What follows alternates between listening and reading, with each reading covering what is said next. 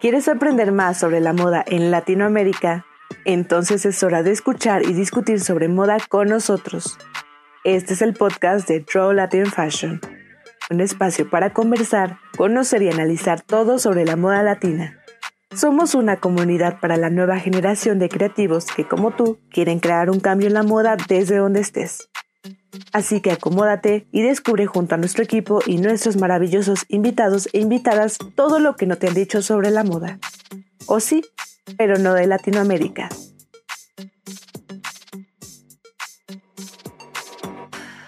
Hola a todos y todas, bienvenidos a este nuevo episodio del podcast de Troll Fashion. Hoy estamos hablando más sobre cómo puedes iniciar tu carrera en la moda, si es lo que te interesa, o incluso si ya estás dentro. Y esta vez estamos muy emocionados porque tenemos invitados muy especiales. Yo soy Mariana Velázquez, coordinadora general de Latin Fashion, y en esta ocasión tenemos como invitados a Talia Ku, directora y fundadora de Latin Fashion, y a Sandra Matei García Rada, quien es investigadora y analista de tendencias profesional fundadora y directora de Coven, una agencia de tendencias. Y antes de empezar, les contamos que Logitech for Creators, orgulloso patrocinador de este capítulo, quiere impulsar a todos aquellos que tengan pasión por el mundo de la moda a expresar sus ideas, sabiendo que hoy es más fácil llegar a más personas a través de diferentes formatos de audio y video que existen. Logitech pone a disposición de todos los creadores emergentes micrófonos y cámaras web específicamente diseñados para proporcionar una calidad de estudio, logrando que tus transmisiones sean más profesionales y facilitando que te expreses en este camino que estás por emprender en el mundo de la moda. Así que bueno, damos inicio a este episodio. Yo creo que eh, podemos empezar porque ustedes nos cuenten, para empezar, qué estudiaron y cómo esto determinó su camino. Eh, conozco sus historias y sé que son muy interesantes, pero me gustaría escucharlas de su propia voz. ¿Quién quiere empezar? Sandra, ¿Empiezo yo? Ok. bueno, em, hola Mariana, hola, hola Talía. Yo estudié diseño de modas. Como siempre decimos, creo que fue el, el camino que, que, muchas personas de, de, nuestra generación seguimos porque pues no, no había otra cosa que estudiar en, en ese momento y no tenía idea qué, qué cosas habían. Eh, como eso marcó mi camino profesional, pues yo pensé que que, cuando, o sea, cuando yo quería estudiar diseño de modas, pensé que yo iba a ser diseñadora para toda la vida. Mi meta más grande era decir que yo era diseñadora y trabajar en diseño y, y tenía esta idea de que yo iba a trabajar para Vera Wang diseñando vestidos de novia. O sea, esa idea como idea re cliché, re cliché. Pero sí te veo. de verdad. Oh, wow, muy bien. Sí, esa, esa es mi idea. Em, eh, no, nunca llegué a hacer prácticas con Vera One porque no habían prácticas abiertas cuando yo tenía que postular, em, pero sí hice prácticas con Batley Mishka y ahí se cayó mi, mi sueño porque me di cuenta que me encantaba usar los vestidos, ver los vestidos, pero no trabajar haciendo los vestidos, cosa que es un problema. pero no hacerlo. No hacerlos. Exacto, era un gran problema.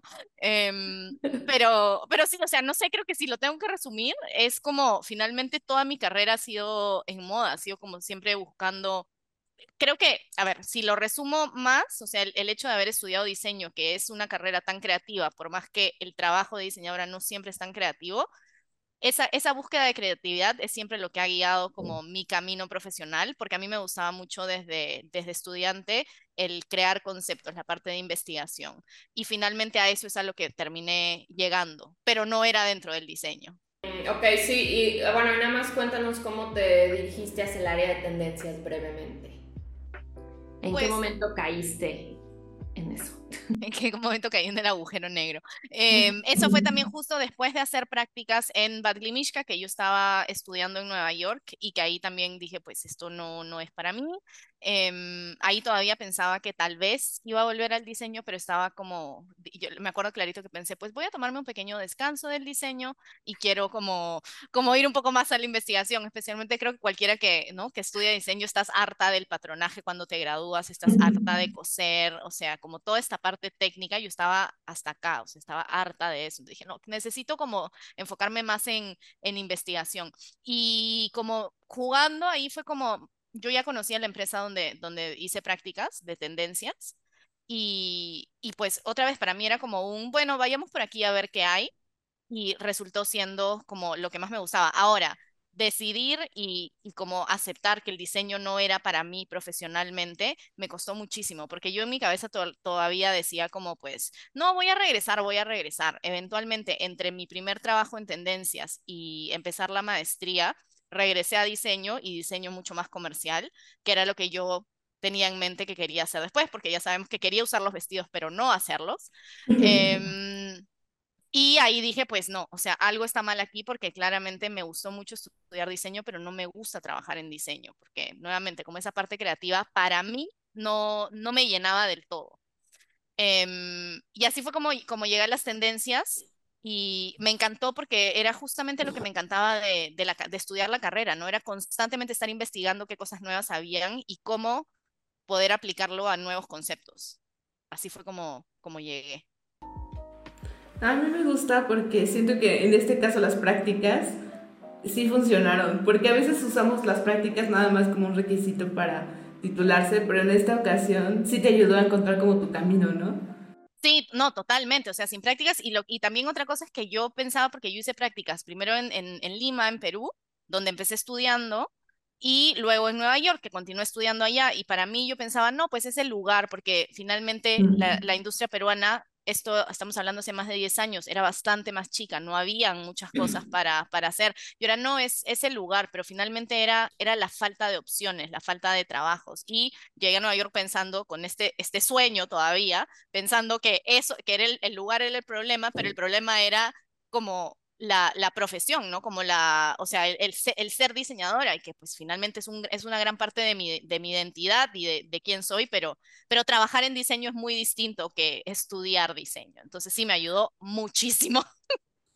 Perdón, me da mucha. Perdón, es que me da mucha risa esto, Sandra, porque hemos comentado muchas veces que tenemos como caminos como muy similares. y está curioso porque yo también, cuando yo estaba estudiando diseño moda, y dije, no, es que sí me interesa ver si me gusta el diseño, pero siento que es la escuela o siento que es como aquí en México, no sé, y entonces eh, tomé un curso de verano en Central St. Martins en Londres y ahí fue cuando dije, no, es definitivamente la carrera la que gusta. Yo tratando de hacer excusas, ¿no? Porque supongo que porque no ves otras opciones o no sabes que hay otras opciones, pero ya en el momento en que ves que hay otras opciones de carrera es como, ah, ok, sí puedo seguir en la moda, solo no tengo que ser diseñadora, qué bueno. Exacto, exacto, exacto. Yo creo que no sé si a ti te pasó, pero a mí me costó mucho dejar esa idea porque la tienes tan metida en la cabeza de, de que dejar eso de que, ¡Ah! pero ¿y ahora? ¿No? Como qué miedo dejarlo. ¿Y ahora qué hago? yo aún así acabé la carrera, tú también acabaste. sí, yo la acabé. Es más, yo tengo, lo más gracioso es como, yo tengo dos em, diplomas en diseño porque estudié tres años en Perú que eran, era, y te, daban el diploma, y luego estudié dos años más en Nueva York, que me dieron otro diploma. Entonces yo tengo dos diplomas en... en... lo reafirmó. Me contrafirmé. ¡Wow! Algo que mencionan y que me llama la atención es que ambas estudiaron en el extranjero y tuvieron la oportunidad también de hacerlo dentro de su propio país. Sandra en Perú y, y Italia en México respectivamente. Pero entonces, eh, ¿Qué fue lo que las llevó a salir de su país? Y también me pregunto si creen que es necesario salir para poder especializarse en aquello que, que a ustedes les interesó verdaderamente. Creo que, bueno, yo el otro día estaba recordando por qué me fui a un curso. Realmente no fue porque yo quisiera, o sea, bueno, no fue mi idea. Creo que mi, eh, mi familia me ofreció como la oportunidad porque mi hermano se iba a ir a hacer un curso, entonces me dijeron, ¿no quieres ir tú a tomar un curso? Así se van juntos o algo así. Y yo, mm, pues bueno, y entonces recordé que una compañera siempre me hablaba de esta escuela, St. Martins. Y dije, bueno, pues voy a buscar pues, qué cursos hay. Y entonces ya cuando entré como... Nunca había entrado ni siquiera a la página de St. Martins. O sea, yo no sabía mucho de moda realmente cuando me puse a estudiar moda. Y ya cuando vi los cursos que había, ese me hizo súper interesante entonces eh, eh, por eso, pues, o sea, me fui, pero no, no tenía muchas expectativas de qué es lo que iba a pasar. Y ya cuando estaba ahí fue cuando encontré un folleto de la escuela donde venían como varias eh, pues, carreras en moda que yo no sabía que existían y entre ellas vi que existía periodismo de moda y yo, ah, qué interesante, ¿qué es eso? ¿no? Y entonces ahí fue cuando ya eh, comencé como a explorar ese mundo también porque en Londres entrabas a como algunas tiendas ahí en Soho de revistas y veías tantas revistas de moda independientes que era increíble como la atmósfera ahí y entonces fue como, ah, wow, ok, creo que esta es una opción, esto existe, esto lo puedo estudiar, pero que sí creo que es necesario irse al extranjero. Creo que salir de tu país siempre ayuda como a, a darte perspectiva, ¿no? O sea, en cualquier aspecto, no solo en la moda, sino pues, los viajes, ¿no? O sea, siempre contribuyen a a que veas cosas distintas y que digas, oh, wow, esto no existe en mi país o en mi ciudad, o sea, incluso solo cambiar de estado, es así como, ¿qué está pasando aquí?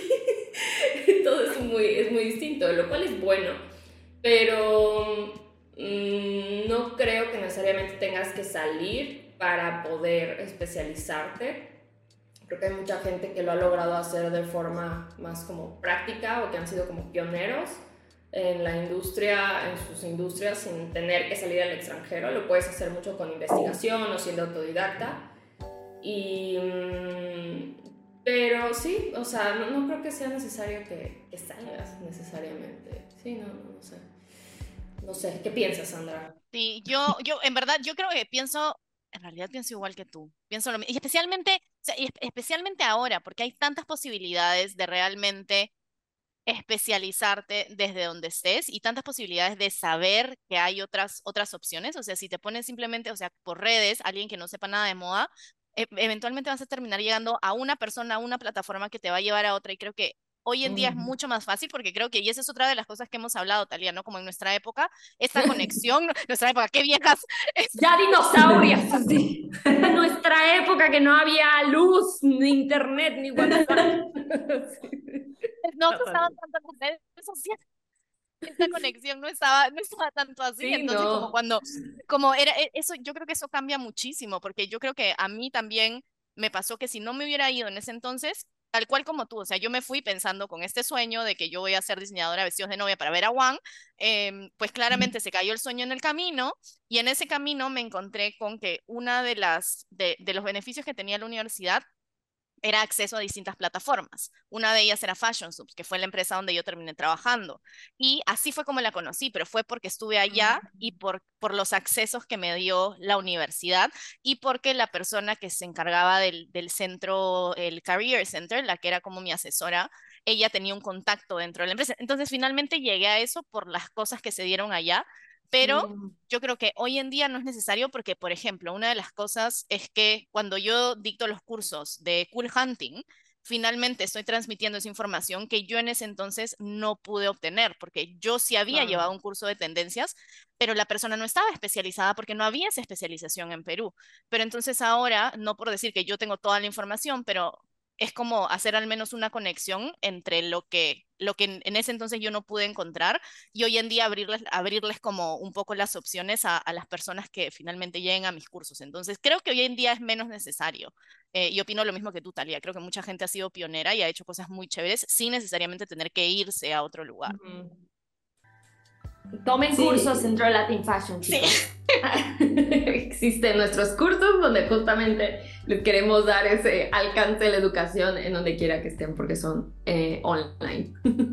y bueno, también mencionando lo de los cursos, creo que siguiendo como el comercial, otra de las ventajas es que cuando terminas tienes piezas que puedes agregar a tu portafolio y esto te ayuda como a tener, además de experiencia escribiendo o teniendo proyectos, tienes como una carta de presentación. Y esto es algo que quiero preguntarles, cómo, si ustedes creen que es indispensable tener un portafolio para abrir ese camino y cómo alguien que inicia puede construir un portafolio. Pues sí, sí, yo creo que es muy necesario. creo que es muy necesario y creo que hoy en día también es un poco más em, sencillo. Sigo hablando como si tuviéramos, como ya, como si, fuéramos dinosaurios. Eh, pero es que creo que las redes realmente te permiten hoy en día hacer un portafolio y que tu portafolio llegue a muchas más personas. Entonces creo que la manera más sencilla hoy en día es tener una buena cuenta de Instagram. Y justamente eso, de eso estuvimos hablando en esa, en esa clase en conjunto que, que Talía y yo dimos, ¿no? De cómo hacer un portafolio, como finalmente Instagram, las redes te sirven muchísimo y definitivamente necesitas un portafolio. Y creo que muchas, muchas veces las, las cosas que paran a alguien o, que, o que los dejan un poco como en el aire de no sé hacia dónde ir es, es no trabajar en moda o, o no haber tenido como un trabajo formal pero el beneficio del portafolio es que realmente tú puedes inventarte un proyecto, ya sea que lo hiciste en algún curso corto, que lo hiciste en la universidad, y, y, no porque lo hayas hecho en un curso corto o como parte de un curso en la universidad quiere decir que va a estar a menos nivel. Es más, muchas veces ese tipo de, de proyectos muestran más tu creatividad porque casi que tienes cancha libre, ¿no? Normalmente si estás dentro de la industria estás un poco limitado por presupuestos o por ideas o por la, la, identidad de la marca o X cosas. Pero creo que si lo haces en base a simplemente tu creatividad, creo que puedes mostrar mucho más. Entonces, básico tener un portafolio y, y, y realmente si no tienes la oportunidad de los cursos o de, o de haber trabajado para alguien, incluso inventarte algún proyecto, como hacerlo de cero, como para mostrar eso, eso también muestra tus capacidades. Sí, yo creo que la mayor traba es que simplemente eh, nos da miedo mostrarnos, ¿no? Como nuestro trabajo en redes sociales o... Eh, bueno, yo tenía, yo tenía un portafolio que mandaba por como PDF y también lo enseñaba en mis entrevistas de trabajo, pero eran como, eran artículos que yo había escrito tanto para mi blog como para la revista que hice y ya luego para el curso que tomé de periodismo de, del certificado. Pero eh, me gustaba mucho enseñar eso en las entrevistas y la verdad es que sí ayudaba. Sentía que a la gente, la gente que me entrevistaba era como, ah, ok, esto está interesante. Eh, y también es algo que puedes mandar por correo, si, eh, o sea, que, adjunto, que pones ahí en un formato adjunto, ¿no? En tu correo. Y ya al menos si lo abren pueden como ver algo que les llame la atención o si les mandas el link a un sitio web quizás les llama la atención. Em, y creo que la mejor forma es tener también, como dices, esta cuenta de Instagram donde las personas empiecen a familiarizarse con lo que tú haces, ¿no? Así de, ah, Sandra hace tendencias, ok. Y entonces te van a empezar a invitar a ese tipo de cosas. O sea, es como poco a poco ir construyendo tu experiencia.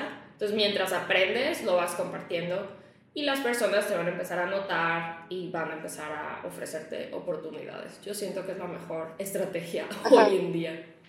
Sí, creo que es una buena idea para empezar. Y ahorita acabas de tocar algo, algo interesante, como este miedo de presentarte a las personas y de que tengan una noción de quién eres. Creo que tienen razón, las redes sociales es una buena forma de que en un vistazo sepan como tu esencia pero, no sé, es que pienso mucho esa experiencia de salir de la universidad y el terror que da enfrentarte ya al mundo laboral. Pero no es como de golpe, ¿no? Para eso son, como ustedes mencionan, las pasantías o, estos primeros trabajos. Pero, ¿cómo recomiendan ustedes crear experiencia en la industria? Así, el primer contacto que tienen, luego, luego de salir de la universidad. Eh, yo creo que, pues, lo, lo primero, eh, pues creo que tienes que usar tu red de contactos, sea cual sea tu red de mm. contactos. Creo que eso es súper importante. Em, y creo que también lo que justo lo que estamos hablando, ¿no? Así como el miedo de mostrar tu trabajo, también el miedo de hacer el ridículo, en el sentido que por ejemplo, cuando yo me acuerdo cuando recién salía, o incluso ni siquiera recién salía, como en las primeras prácticas, nuevamente, como en ese entonces, incluso mi, mi escuela, hoy sigo hablando como si fuéramos unas viejas, em, pero es que mi escuela no tenía tantos recursos, en realidad no teníamos ninguna página web donde nos mandaba, o sea, nos mandaban de vez en cuando como algún, algún correo. Oh, entonces, o sea, era realmente muy, muy limitado. Entonces, en mi caso, ¿Qué fue lo que hice? Yo mandaba correos a todas partes. Em, también me acuerdo que yo le escribía a todo el mundo en esa época por Facebook, porque Instagram no, no, no había, o sea, es más, creo que pues Instagram no había, no había creo que no había. Entonces yo escribía por Facebook, mandaba... Sí, o sea, estaba iniciando, pero como escribir, y me acuerdo que también una, mis segundas prácticas yo quería trabajar con una diseñadora peruana que se llama Rosario Armenteras, y no tenía idea cómo contactarla. No me acuerdo si no encontré su correo o no me respondía el correo. Entonces, ¿qué fue lo que hice? Me fui hasta su atelier y me presenté ahí con mi CV y dije como, hola, he venido a buscar a Rosario, me gustaría hacer práctica con ella. Y le dejé mi CV y luego como me contrató.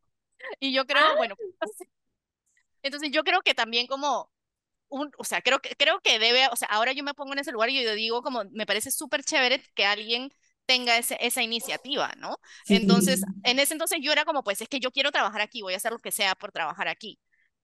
Pero luego lo veo desde ya un poco, o sea, con más experiencia y digo, claro, creo que debo haber causado una buena impresión de que en ese entonces probablemente no mucha gente hacía eso, o, o, o no sé, pero me presenté ahí como, hola, me interesa trabajar contigo, te dejo mi CV. Em, Sí.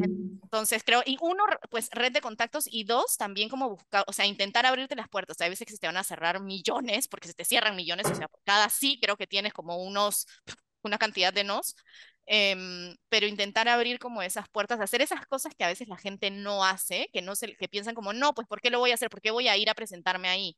¿No? Como, Ujú. no sé, Sí. no sé qué piensas tú, Talia, o Mariana.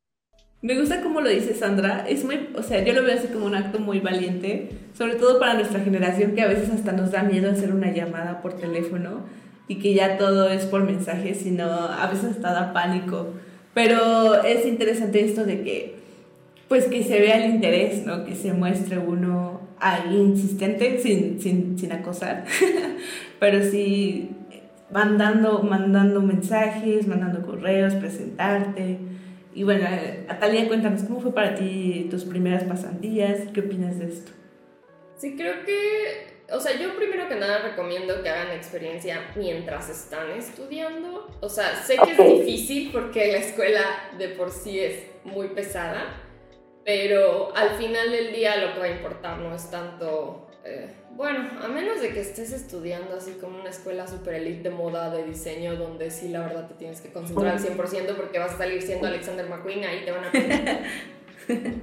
elite de la escuela, pero yo sí creo que es importante como crear experiencia mientras eh, estudias, porque ahí es donde, digo, si tienen la suerte de que su familia los apoye, pues al menos ya no tienen que estarse preocupando uno por trabajar o por renta o algo de este estilo, entonces eh, puedes hacer otras cosas aparte, ¿no? Como explorar qué áreas te gustan de la moda, tomar pasantías, hacer proyectos personales, o sea, ahí es como el momento. De hecho, muchas de estas bloggers que conocemos hoy en día, ¿no? Como Chiara Ferragni o también Man Repeller surgió así, o sea, eran como proyectos que ellas tenían en su universidad mientras estudiaban y ya cuando salieron de la universidad ya tenían una empresa prácticamente, ¿no? Entonces, eh, ayuda mucho empezar cuando estás estudiando. Porque además creo que tienes como más esa libertad de experimentar y no te estás presionando tanto como de ya necesito un trabajo y ahora cómo pago la renta y ahora no sé qué. Entonces sí ayuda. Si tienen esa, esa suerte de que su familia los apoye, eh, sí les recomiendo empezar pues cualquier cosa, como empezar a explorar eh, eh, las áreas que les interesan. Oh, wow. ¿Y qué más? ¿Cómo yo conseguí pasantías? Por cierto, Sí. tengo que mencionar, yo quería trabajar con Erika Transu. Mm, Sandra con Vera Wang y yo, así, yo amaba lo que hacía Erika Transu, yo quiero trabajar, pero nunca, nunca se me ocurrió ni siquiera como aplicar. Eh, creo que sí, son cosas que ahora tenemos como tan al alcance. O sea, creo que incluso ahora quizás las personas no se dan cuenta de lo fácil que es llegarle a alguna persona por, por DM.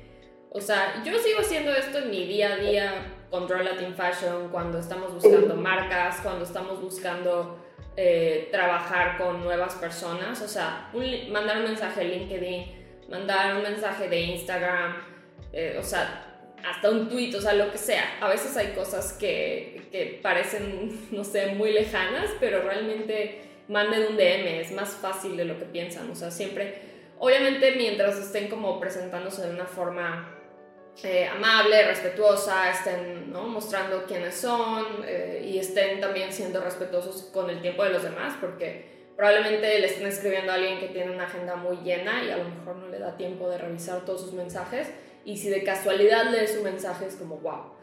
Eh, o mandar mails, o sea, hay tantas cosas que son recursos que uno puede seguir usando toda la vida.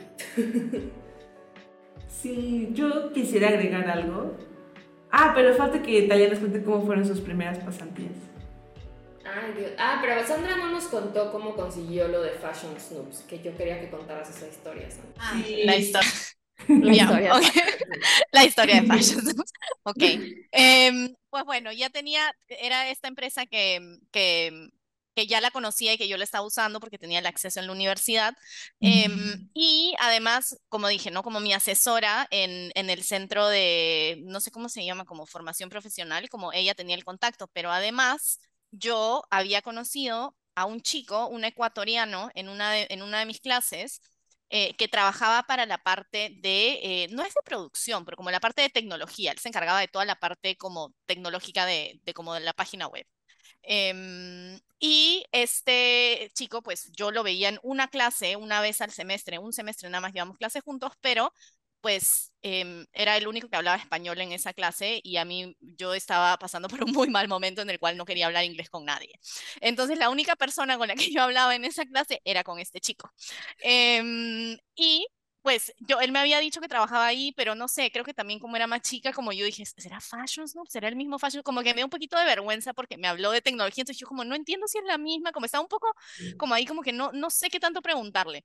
El punto es que pues nos llevamos muy bien durante ese semestre y, asumo que yo causé una buena impresión porque luego me ayudó a, llegar a, la empresa, porque en el momento en el que está mi asesora me da el contacto de la persona que contrataba a las practicantes, yo al mismo tiempo me acordé de este chico y le escribí. Habíamos perdido el contacto, creo que fue como un, unos seis meses o tal vez un año después de que nos habíamos conocido en este curso, y le escribo y le digo como, hola, eh, hola Jaime, ¿qué tal? Eh, no sé si te acuerdas de mí, eh, solo te quería escribir porque acabo de mandar mi CV, se lo he mandado a tal chica porque me interesa hacer prácticas con ustedes o si hay algún puesto abierto, no sé, me, no, no, no, sé qué, si, si me puedes ayudar con esto.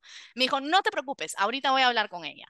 20 minutos después me llega el correo de la persona a la que yo le había mandado mi, mi CV agendándome para una entrevista.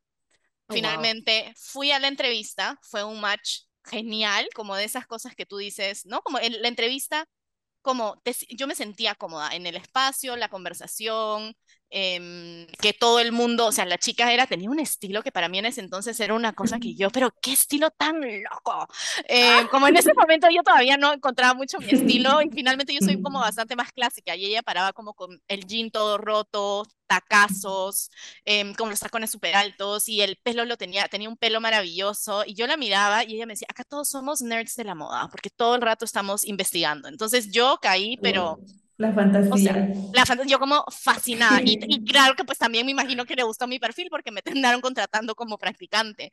Y finalmente llegué, empecé las prácticas y eh, yo era parte como, había la mayor parte, eran, éramos varias practicantes. Entonces, habían algunos equipos, especialmente el de casa, si no me equivoco, y el de belleza, que tenían practicantes solo para sus equipos y eh, luego las demás que como rotaban en los distintos equipos de, de, moda, de mujer, hombre, niños, como los distintos. Y yo llegué y me encontré con este chico Jaime en el ascensor que estaba con la que ahora es mi ex jefa. Y yo toda emocionada, como, ay, hola Jaime, es mi primer día. Eh, ay, ay, Sandra, ¿qué tal? Te presento a Melissa, mi ex jefa, todo ya. Eh, subo y luego me asentó a la introducción, no sé qué, y Jaime se me acerca y eh, me dice que se estaba yendo la practicante de belleza, que era la, el equipo de, de, la que ahora es mi ex jefa, de Melissa, y que me iban a ofrecer ser solamente la practicante de belleza. Eh, que me había recomendado porque yo le había llamado la atención, porque yo hablaba además español y ella era de familia, o sea, ella es estadounidense, pero era de familia de padres eh, latinos. Eh, entonces me llamó, me dijo, ¿quieres ser? Se me está yendo la practicante, necesito una nueva, ¿quieres entrar tú? Le dije, pues por, sí, ok. Me dijo, ¿te interesa la belleza? Pues yo, yo toda mi vida he hecho moda, toda mi vida, ¿no? Como cuatro años, este, he hecho moda, eh, como, no sé, lo que me interesa es aprender de, de, tendencias. Y entonces me dijo, ok, empiezas conmigo. Entonces desde ese momento yo me salí como del montón y empecé a trabajar solo en belleza por recomendación de este chico Jaime. Y luego, eh, pues pasaron los meses y él también me seguía recomendando, o sea, él nuevamente, o sea, gracias a él fue que yo finalmente terminé, terminé haciendo carrera en esa empresa, porque eh, y él me iba contando todo y me iba diciendo cómo se está abriendo este puesto, están pensando contratarte, yo les estoy hablando muy bien de ti, yo sé tu ética de trabajo. Em, entonces él me ayudó muchísimo porque pues finalmente fue, fue el contacto que apostó un poco por mí y, y finalmente me terminaron contratando como en esa época se llamaba, los puestos eran, sigo, sigo hablando, Tania, me vas a matar, sigo hablando como si fuéramos unas viejas, pero es que hoy en día ha cambiado el nombre de esos puestos, ya no se dice editora, ahora es como estratega. ah, wow. Em, en ese entonces a mí me contrataron como editora asistente y luego subí a, editora, pero todo fue por este contacto de este chico en, en, este curso que finalmente abogó por mí y pues además creo que también, o sea, lanzarme a escribirle, porque si no lo hubiera escrito probablemente ese correo se hubiera quedado perdido entre la cantidad de correos que la, la chica recibía. Sí, que les llega. Creo que esa es la parte difícil de aplicar a pasantías, o sea, justamente enviar tantos correos, sobre todo en lugares como eh, Nueva York, Londres, París, o sea, la cantidad de gente que está mandando ahí correos, yo siempre era algo que escuchaba en charlas, o sea, que esas revistas decían, no, pues recibimos, no sé, cientos de correos y entonces tienes que ser muy creativo en cómo pones tu título del correo, cómo pones este, la primera línea de tu correo, debe llamarnos la atención, si no nos llama la atención la tiramos. es un gran reto. Sí, es un gran reto. Qué miedo, pero lo que rescato como de esta historia más es la importancia de crear contactos. Y creo que Sandra se adelantó un poco a mi pregunta, pero es esto, ¿qué importancia tiene en el que en todo este camino que realizas de introducirte a la moda, la importancia de ser nuevos amigos, contactos y hacer networking? ¿Qué opinas, Talia? ¿Tú tuviste una experiencia así? Sí, de hecho creo que similar a Sandra conseguí mi pasantía porque me había hecho amiga de una chica en el curso en Londres y su novio había trabajado, o era como, no me acuerdo, tenía una conexión ahí con alguien que era editor en la revista de ID en Londres. Entonces yo llevaba como un buen rato, o sea, te juro que le escribía todas las revistas que te puedes imaginar, así casi de que porque yo quería una pasantía en Londres, porque quería irme a estudiar periodismo de moda en Londres, entonces sabía que mi experiencia tenía que ser pues en inglés, ¿no? O sea, ayudaría. Entonces, eh, escribía tantas revistas, o sea, era de que ya ni me interesa esta revista, así de que automóviles, pero yo escribiéndoles, ¿no? De, hola, quiero trabajar con ustedes. Escribía demasiadas revistas, o sea, y también eso me ayudó porque aprendí como tanto ir cambiando un poco el contenido en mi correo, o sea, es todo, es una, eh, es como magia tener que aprender a hacer este, eh, mandar correos que la gente lea. Pero bueno, eh, es toda una maestría hacer eso. Y entonces ya después de que no encontraba por ningún lado, fue que como hice este contacto y, o sea, simplemente como por, creo que les llamó la atención que era de México y era como, ah, pues sí, qué pan, o sea, que entre, ¿no? Así como, ok. Y entonces sí ayudó mucho tener eh, pues esos contactos. O sea, y creo que en sí, en todos los lugares, siempre, o sea, tanto en donde he estudiado, donde he trabajado, mm, creo que soy como, pues sí, muy neutra, o sea, me gusta llevarme bien con, con las personas, escucharlas, eh, aprender de, todos. Entonces, creo que sí es eh, un consejo que siempre les doy, es como, sean muy humildes donde estén, porque Incluso, o sea, la gente que era becaria conmigo en alguna revista, luego acabaron siendo como editores, ¿no? Después, unos años después de otra revista. Entonces, siempre ayuda como para generar contactos, tratar de, pues, de llevarte bien con algunas personas al menos. Sí, ser pacífico. bueno, esto me lleva a otra pregunta extra.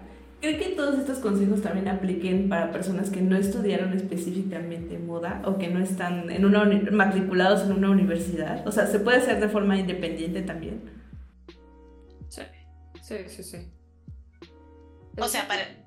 Perdón, o sea, dale, que estén estudiando comunicación, o sea, otra cosa, ¿no? Como comunicación. Sí, comunicación o... Sí, 100%, o sea... Mm, no creo que lo que me haya ayudado a llegar ahí es que tuviera una licenciatura en diseño de moda o que estuviera estudiando diseño de moda. Creo que simplemente em, es, lo más importante es la experiencia que tú puedes crear.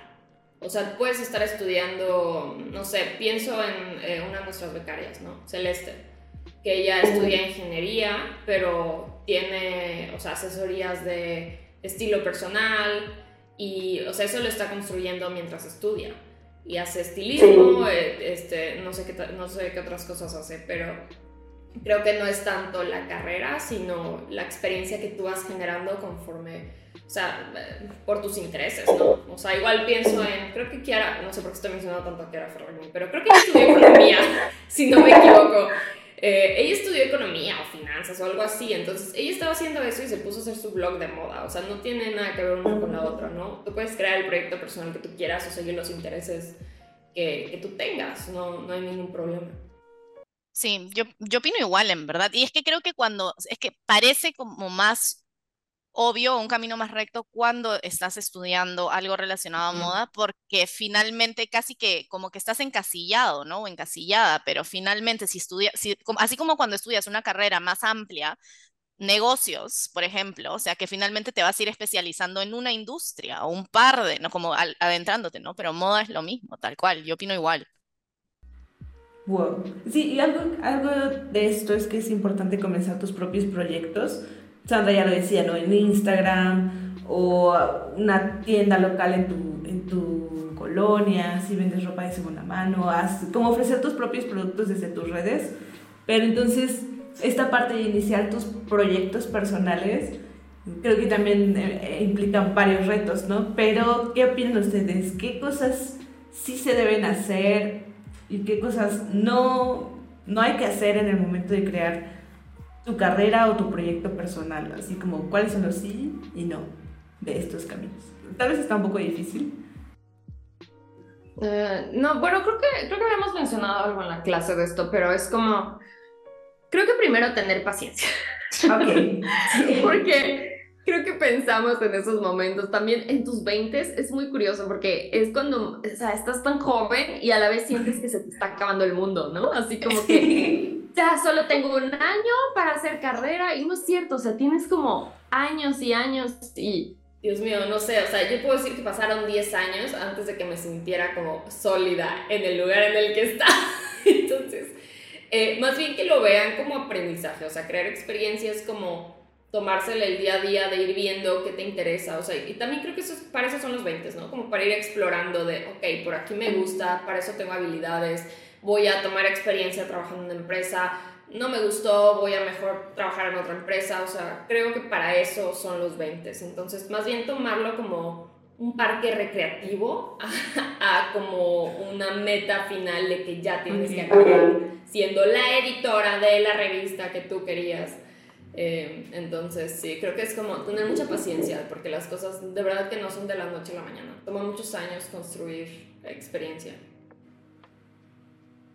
Sí, justo como que sus caminos iban, por ejemplo, tomando sus vidas como ejemplo. Su camino iba dirigido hacia el diseño, pero en este, como dice Talia, en este parque recreativo de conocer gente, de escuchar qué otras cosas hay en la industria, descubrieron que sí está dentro de la moda lo que ustedes quieren, pero no específicamente lo que tenían en mente a los 22 años o 21. Y creo, me gusta un montón esa metáfora del parque recreativo, porque creo que cuando realmente lo tomas como parque recreativo, empiezas a descubrir otras cosas, ¿no? Y no te cierras, porque creo que, y otra vez, eso también lo hemos hablado varias veces, que las dos teníamos esa idea, y creo que eso es algo muy común, si es que quieres trabajar en moda, como tener esta idea como de, de, de, de a lo que tienes que llegar, porque es lo único que puedes hacer, pero finalmente si te lo tomas realmente con paciencia y como explorando, descubres un montón de, cosas nuevas. Y hoy en día además están, o sea, gracias a la tecnología, las redes, ahora pues el metaverso es un tema que claramente en algunos lugares se puede desarrollar más que en otros, pero lo que voy con esto es que incluso hay carreras que probablemente nosotras ahorita no sepamos que se van a desarrollar en un par de años, ¿no? Entonces creo que eso, tomártelo como más calma realmente te permite agarrar como esa experiencia y, salirte del camino y realmente aprender, porque incluso creo cuando, cuando no llegas exactamente a donde pensabas que tenías que estar, o sea, cada experiencia te aporta muchísimo, o sea, hasta de lo que odiaste, hasta de lo que mm. dijiste, pues acá no me veo, por lo menos sabes que ahí no te ves, o sea, eso ya es algo gigante, ¿no? O sea, eh, no, no sé. Eso es un gran paso. Sí, eh, también creo que a mí me hubiera gustado gozar más las cosas en mis 20. Sí, a mí también. A mí me estresaba demasiado por todo. Como, diviértete. diviértete. Sí, sí, sí. Cosa que es más fácil decirlo que hacerlo, ¿no? Porque ahorita ya estamos en un punto en el que creo que lo tomamos más, o sea, no sé, yo ahorita estoy en un punto en el que no tengo las cosas tan claras y estoy tan tranquila sin tener las cosas claras. Sí, creo que, creo que es que es eso, como que quizás ya en los 30 se entiendes como que la vida te va presentando las oportunidades y si se cierran algunas puertas no lo tomen como personal, o sea, a veces simplemente no, no era el lugar adecuado para ti o no era el momento adecuado para ti, ¿no? O sea, puedo pensar en... Eh, bueno, voy a tomar ejemplo de algunas de, las chicas del equipo, pero pienso en Andreina, que ahorita trabaja con nosotros, y ella creo que aplicó por correo a una pasantía eh, y su CV o algo de su correo no me llamó particularmente la atención, pero luego me mandó un mensaje por LinkedIn. Y entonces me oh. gustó mucho su mensaje y dije, ah, qué interesante. Y ahí fue cuando ya la eh, le dije, vamos a hacer una entrevista, ¿no? Entonces, a veces hay cosas que por una razón u otra no se dan en ese momento, pero eh, sí, es como tener esa paciencia e ir como con el flujo de la vida, de a ver, ¿por dónde se me están abriendo las puertas? ¿Por dónde, ¿Por dónde sí, por dónde no? Creo que eso ayuda, pero creo que es algo difícil de entender en tus 20 porque solo tienes prisa por llegar a un lugar muy específico. Y, y lo peor, no lo peor, o, o sea, lo que uno se da cuenta luego es que cuando llegas a ese lugar es como en realidad ya, ¿qué, llegaste ahí y qué? O sea, es un nuevo comienzo, o sea, porque finalmente ya ahí te das cuenta de que, o sea, has tenido que disfrutar el camino porque nada es el final, ¿no? Llegaste ahí, se acabó tu vida, se acabó la película. No, tu vida sigue y tienes que... sí, exacto, sí, sí, sí. Esto creo que me pasó a los 25 años, cuando empecé a trabajar en Vogue, fue como, ok, ¿y ahora? Llevo años como tratando de conseguir un trabajo en una revista y ahora que ya lo tengo es como... ¿Y ahora? Ah, sí, ¿y ahora qué hago? sí. Exacto. Sí. Es curioso. Ay, me encanta eso de cómo vivir sin prisas, pero no sé, de todo este camino que llevan ustedes, ¿qué parte se saltarían? O sea, ¿qué parte, si pudieran, o sea, que ya lo ven como en retrospectiva y dicen, ok, esta parte pude haberla omitido o pude haber como, lo pude haber hecho diferente? ¿Qué parte se saltarían y cuál parte de toda su carrera sienten que fue el momento que más impulsó eh, su, su, su, objetivo, pues. Mm, Dios. ¿Qué parte me saltaría? Los cuatro años de diseño de moda que no... Ay, no.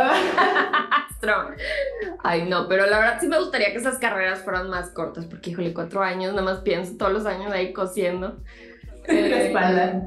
Sí, no sé, ¿qué parte me saltaría? Eh, ah, bueno, algo que quería mencionar era que a veces, eh, alguna de ustedes dijo algo sobre cómo a veces lo que queremos no existe. Ah, creo que fue Sandra, ¿no? Como las carreras que tenemos en mente no existen. Yo me acuerdo que cuando tenía como 21 años me llamaba, decía como, me interesa mucho trabajar en educación de moda, pero yo no sabía cómo podía como llegar a eso, entonces sí se me hace curioso que 10 años después haya como accidentalmente acabé haciendo eso. Y sin pensarlo demasiado. o sea, pero no fue algo que fuera como, voy a hacer eso, a ver cómo lo hago, simplemente dije como, pues quiero hacer esto, pero no sé cómo hacerlo, entonces... Mm.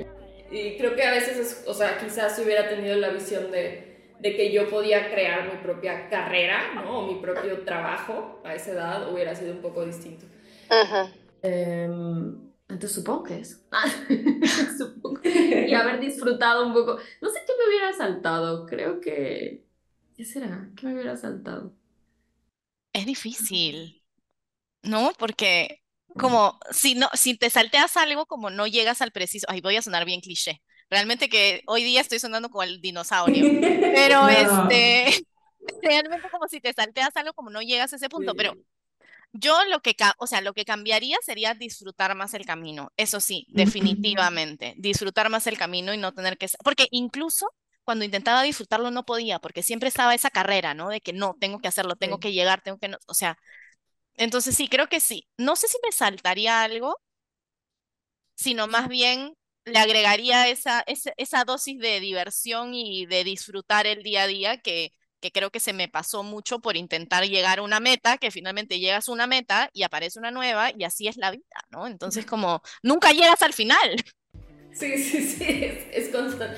Creo que eh, yo también cambiaría más bien como escucharme un poco más, porque creo que desde hace, o sea, desde hace muchos años yo sabía que quería hacer como mi propio negocio pero de repente como, pues te da miedo porque es como, quieres ir por la ruta tradicional de no, tengo que trabajar con un corporativo o tengo que tener un negocio, digo, perdón, una, o sea, tengo que trabajar para alguien, ¿no? O sea, eso es como la ruta más segura o la que te ponen que es la más segura.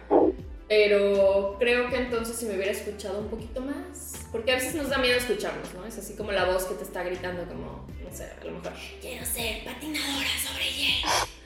pero no la escuchas. Entonces, no sé, bueno, patinadora sobre hielo. Eh, pero ya ven, Vera Wang fue patinadora, por cierto. ¿Es verdad?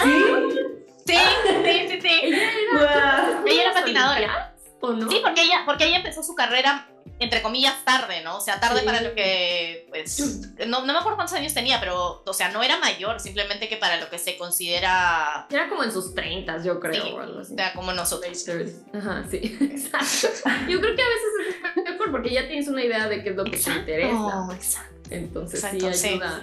No tengan prisa por ya tener las cosas resueltas a, a, los 19 o 25 años. Más bien disfruten el panorama. Sí. Y yo creo que eso es algo que mencionamos antes en otros capítulos. Incluso si ya ahorita en este momento estás en otra carrera y ya estás por terminar, pues tampoco pasa nada si inicias de nuevo eh, eh, pues en la moda o en cualquier parte que, en la que tú te sientas bien. Y, ah, pero también me falta saber qué parte impulsó más su carrera, incluso hasta este momento, desde que empezaron hasta el día de hoy, qué factor o qué momento sienten que impulsó eh, su proyecto. Sí, su proyecto personal o, su, su, su camino. Creo que para mí mi, mi, mi, punto de transformación sí fue como ir a Londres y más bien hablar, o sea, tener contacto con estudiantes de moda de otras partes del mundo, porque eso me cambió completamente la perspectiva, porque hablé con eh, gente de Honduras o de la India o de Finlandia y entonces era como, wow, hay otro mundo allá afuera que no tengo ni idea. Y entonces ahí fue cuando se me, se me vino la idea como de que yo quería crear un cambio para mi propio país. Eh, entonces yo creo que fue como salir, sí, salir de, de, la burbuja en la que vivía. No tanto por salir del país, sino simplemente salir de, de esa burbuja mental en la que a veces vivimos que no nos damos cuenta de que hay más cosas allá afuera. Sí, en mi caso yo creo que, que también, porque y yo creo que han sido para mí los dos, ¿no? La el primero, Nueva York, que fue realmente romper también esa, esa burbuja y literal, tal cual has dicho tú, Talia, ¿no? Como ver que hay como otro mundo allá afuera y hay otras posibilidades más allá del diseño y nuevamente descubrir que realmente, pues, es que el diseño no era lo que quería hacer. Entonces, ese para mí fue el punto uno y caer, no caer, pues, o sea, finalmente que todo me llevó a, a, trabajar en tendencias, a Fashion Snoops, para mí también fue como que también otro, otro nuevo panorama porque finalmente fue un, ok, claro, todas mis amigas con las que estudié en, en, Lima, todas más o menos que sabían qué querían, o bueno, de repente cada una estaba yendo como por su propio proceso, eh, pero, pero estaban como más en diseño. Yo, yo sentía que yo era la rara que no sabía qué era lo que quería hacer y que no encontraba nada. Y mm. encontrar un grupo de personas tan grande que hacía justo lo que yo quería hacer y darme cuenta que es un, una parte muy grande de la industria, como en ubicarme en la industria fue como algo que, que me dio ese primer empuje. Y el segundo también fue otra mudanza, que fue cuando, cuando vine a París, porque pues la maestría en realidad, y tanto hablamos de que en realidad sí lo puedes hacer desde, desde donde estabas, pero en mi caso, pues la maestría, no, no había ninguna maestría en estudios de moda en, en Latinoamérica, en realidad. Entonces, pues, en realidad, la segunda, mi segunda mudanza grande que fue a París, la hice porque realmente había algo muy específico que quería hacer que no lo encontraba ni en Perú ni en Latinoamérica. Em, y esa, esa segunda mudanza fue la que pues me trajo aquí, me dio como este nuevo giro de como lo, en realidad creo que es básicamente lo mismo que tú has dicho, Talia, ¿no? Querer eh, como devolver a mi país todo lo que yo he podido, todo lo que yo no tuve en, en, ese momento, ¿no? Como traer como todo ese privilegio y todas esas oportunidades que tuve, realmente aplicarlo para que se puedan abrir más oportunidades en mi país y em, en Latinoamérica. Y eso como se terminó de unir para mí en, en París porque mis, todos mis cuestionamientos empezaron en Nueva York y estaba así como en, esta, en este círculo de no sé qué hacer, no sé qué hacer, no le encuentro sentido y finalmente meterme por dos años a un programa 100% académico, o sea, era academia pura y dura, que yo nunca en mi vida había hecho eso, no tenía idea cómo hacer una bibliografía, o sea, cosas tan que, que, para otras personas era como lo más normal. Son fáciles, yo era sí. fáciles, yo, pero es que la gente se peleaba, porque yo quiero hacer APA, yo quiero hacer Chicago, yo no tengo idea qué significa eso, o sea, yo no tenía idea qué significaba eso. Entonces, como romper tanto por esos dos años, con todas las ideas que yo tenía de la moda como industria y meterme a pensar la moda de otra forma, me terminó dando como un segundo empuje para como combinar estos dos lados de, de mi vida profesional y, y, y, realmente, pues sí, en, empezar esta otra, otra etapa, etapa. profesional. Sí. Mm, sí, creo que, digo, ya no quiero alargar mucho la conversión, pero sí, creo que ahora que lo pienso, yo creo que mi segundo empuje fue cuando estaba harta de la moda y dije, ya no quiero saber nada de la moda. Estoy harta, harta, harta, no quiero trabajar en moda, voy a encontrar otra cosa que algo más, ¿no? Y entonces me fui a Ámsterdam a estudiar una maestría y ahí me empecé como a, o sea, a estudiabas mucho temas de política en la escuela mm. y cosas de ese estilo. Y al final, después del año, fue como, bueno, es que sí me gusta la moda. No lo podías negar. No, era como el enfoque del que lo estaba viendo, que no me encanta. Y ahí fue cuando me di cuenta que quería ser ilustradora de moda y luego empecé a Draw Latin Fashion. Entonces creo que ya fue como mi, mi segundo aire también. Sí. Como la segunda etapa. Y puedo, puedo, agregar algo ahí, Talia, perdón, sí. no le quiero agregar más, pero es que creo que hay algo muy, eh, y otra vez lo tenemos en común, y creo que son un montón de gente que empieza desde, desde que terminas el colegio o ahí nomás a trabajar en moda o estudiar en moda. Creo que a muchos nos pasa que llega ese punto en tus 20, mediados de tus 20, sí. hacia fines de tus 20, que te entra la crisis de que ya no quiero trabajar en moda. Sí. Creo que a un montón de personas nos pasa, o sea, porque yo finalmente me fui a esa maestría porque era, es que, es que la industria no la tolero, no la soporto, necesito otra cosa. Entonces descubrí que había gente que se dedicaba a la investigación académica. Dije, bueno, esto parece como un poco más como lo que me gusta. Pero he escuchado muchas de estas historias de que más o menos en esa época es como, ya no, voy a ser chef. O como, la gente se va como, hay gente que sale de la industria, pero creo que hay otras, que es nuestro caso, que terminas como reubicándote. Ah, sí, es como juego de sillas, así de, sí. llamarte, me voy acá. sí, sí, sí, está interesante. Oh, qué una crisis, aprovechenla, es un buen cambio. y sí, bueno, y ya para ir cerrando, no sé si ya lo hemos hablado un poco en todo este tiempo, pero ¿qué consejo le darían a su yo del pasado? A su yo de, no sé, si tenían 20 o tal vez 15 cuando se, se interesaron en la moda por primera vez, así como con toda la experiencia que tienen hoy, ¿qué, qué le dirían a su, a su yo del pasado? Ay, bueno, si pudiera regresar a los 15, sí le diría como, ah, hay muchas carreras dentro de la industria. Lea un folleto, busque. Lea un folleto. no sé, ve algún libro, pero hay muchas carreras. Creo que, creo que me hubiera gustado incluso, ay, no saben qué, saben que me hubiera encantado. Como Tavi Gevinson, que empezó su blog como a los 13 años. Eso me hubiera encantado. Así, Talía del pasado, por favor, comienza tu blog a los 14 años. Tu blog de moda. Eso me hubiera encantado hacer a los 14 años. Hubiera sido divertido. Sí. Yo, yo, en algún momento también quería, eh, quería empezar un blog y me daba miedo. Ahí entra el miedo de mostrar tu trabajo. Pero sí, yo creo que le diría, uno, que pues yo en esa época creo que sí es, estaba decidida de que yo, como les dije, ¿no? Yo iba a trabajar para ver a Juan. O sea, yo no, no, no, con, no consideraba que había nada más para mí en este mundo. Entonces creo que lo que le diría a mi yo de 14, 15 años sería que tenga paciencia y que sea un poco más flexible, que no hay una línea recta en la vida, ¿no? Y que, que, que, disfrute el camino y que explore las posibilidades que se van presentando ¿no? y que no sea tan rígida en, en la idea, las ideas que tengo o las metas que tengo. Bien, me gusta, así como, si podemos resumirlo, es como diviértete, sé paciente y sé flexible. Eso sí. suena muy fácil. Sí, no, no, no es fácil. No es. Suena muy hay, mucho, hay mucho trabajo de por medio. Sí, sí.